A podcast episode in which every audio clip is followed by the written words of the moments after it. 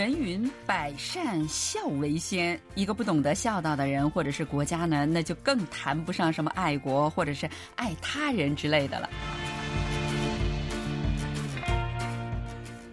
众朋友，大家好，又到了我们每周一次韩国万象的节目时间了哈，我是小南。呃，韩中两国呢都面临着高龄化时代的到来，面对大量退休而丧失健康的老人，政府和社会该如何为他们提供优质的养老服务，让他们能拥有一个幸福的晚年，也让家属们呢能够放心的经营自己的事业和生活呢？那今天呢，有请正在努力运营韩中两国养老合作的 CK 公司的。总经理张兴为我们介绍一下相关的情况。呃，张经理你好，请你给我们的听众朋友们打个招呼好吗？啊，那老师好啊，听众朋友们好啊，我是韩国啊 CK 公司的这个张兴啊，大家好。最近看你好像是时常的出差哈，往返于韩国和中国之间，都在忙些什么？能给我们介绍一下吗？也是咱们这个前些日子呢，就是可能大环境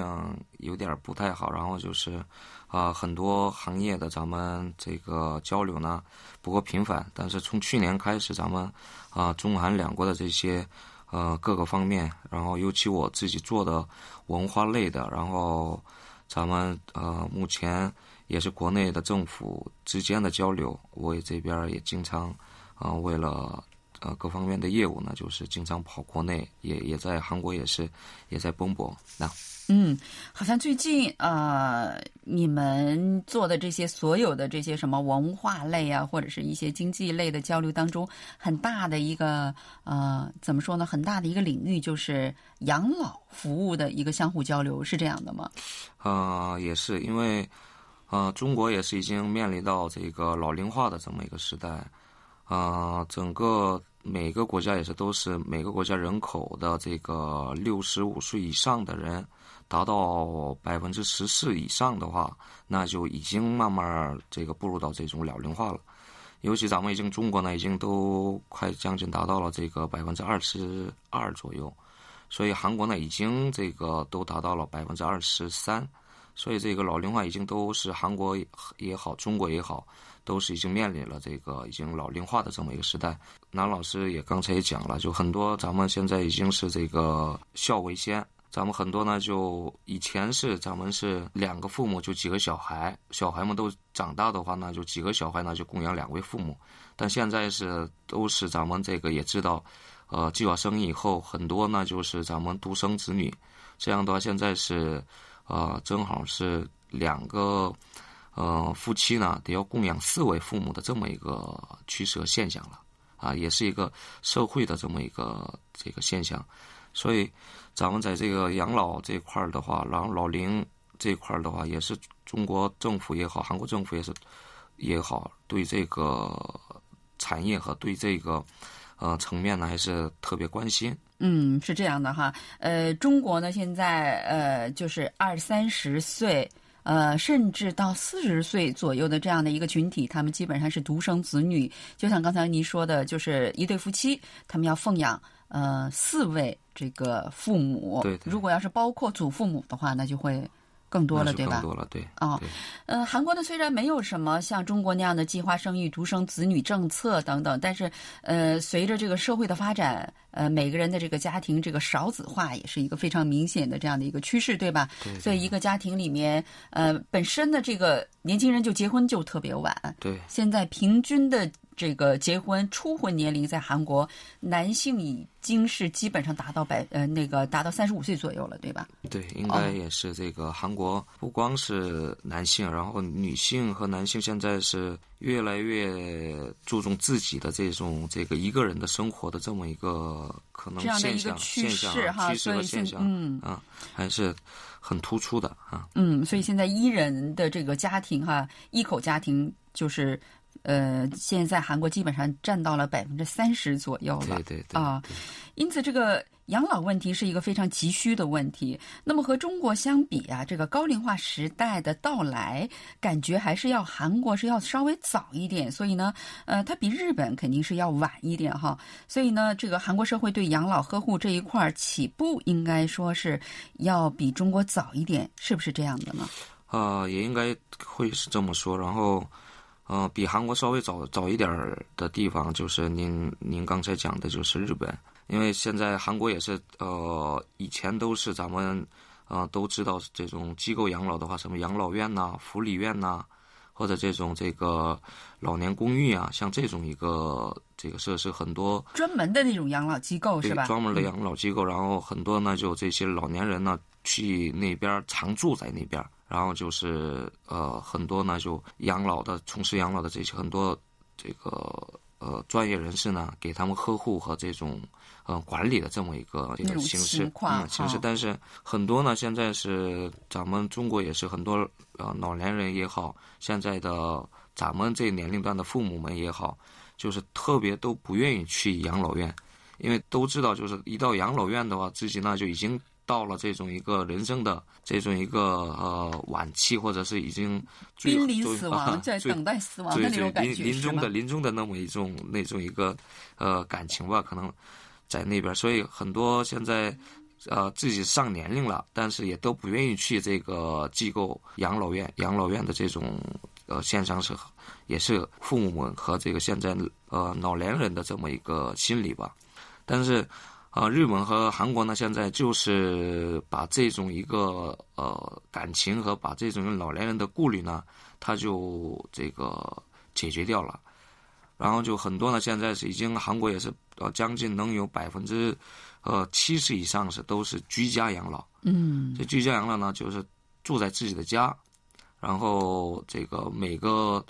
呃这个养老机构的这些扶持人员呢，就是每天早晨去他们家接他们，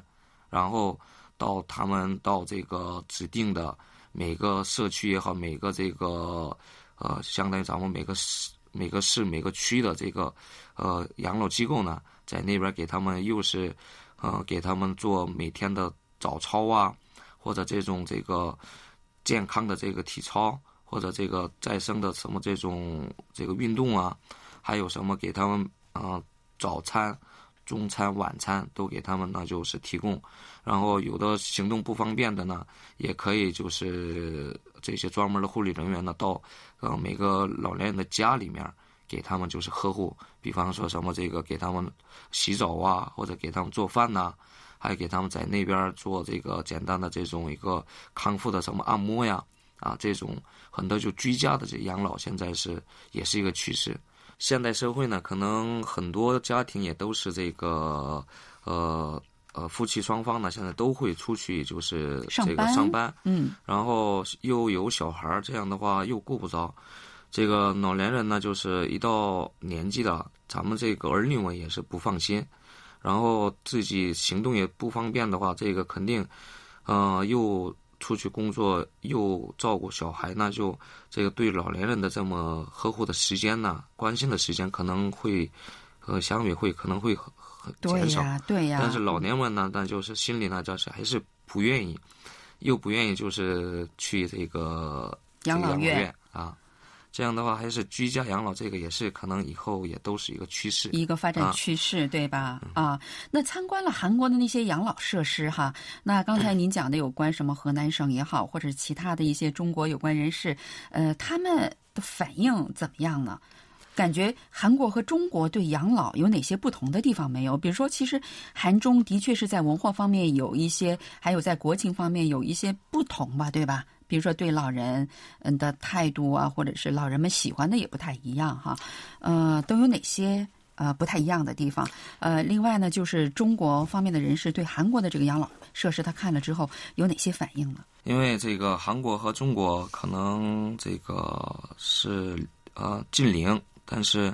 呃，也是可能很多方面呢，就是文化也是会有差异。但是，大体的这个来讲的话，韩国也是受咱们儒家和这个孔孟思想是还是受的很多深渊的这么一个国家。嗯，所以也是特别就是尊老爱幼啊，这种这个韩国的这个民族的这么一个情节当中，也会是很很深的这么一个这个文化底蕴。啊，孔孟的底蕴，这样的话，韩国也是很注重就是养老啊，或者这尊敬老人的这么一个情怀。这样的话，呃，韩国这次有一个叫这个亚利亚养老的这么一个机构，他们是这个韩国国家这个扶持百分之五十，百分之八十五，百分之八十五，然后，嗯、在那边的这个老年人嘛，就是自己就承担百分之十五的这么费用，啊、那就是来在呃，在韩国这个呃养老福利还是相当不错的，对吧？嗯那么这一点嗯在中国能做到这么多的这个养老力度吗？啊、中国呢现在还没有达到就是这个地步，但是说中国呢、嗯现在是刚才说的咱们这个机构养老的话，都是这个给机构养老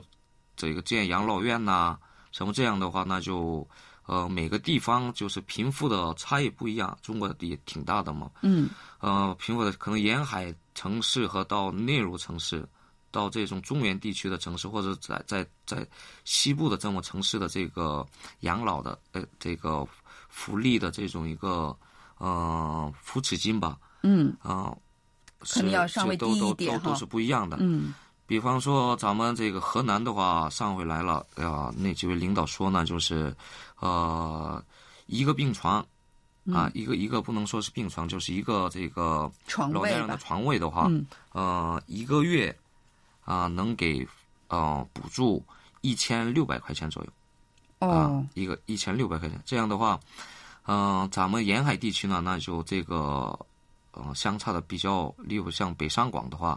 这个呢那就哦能有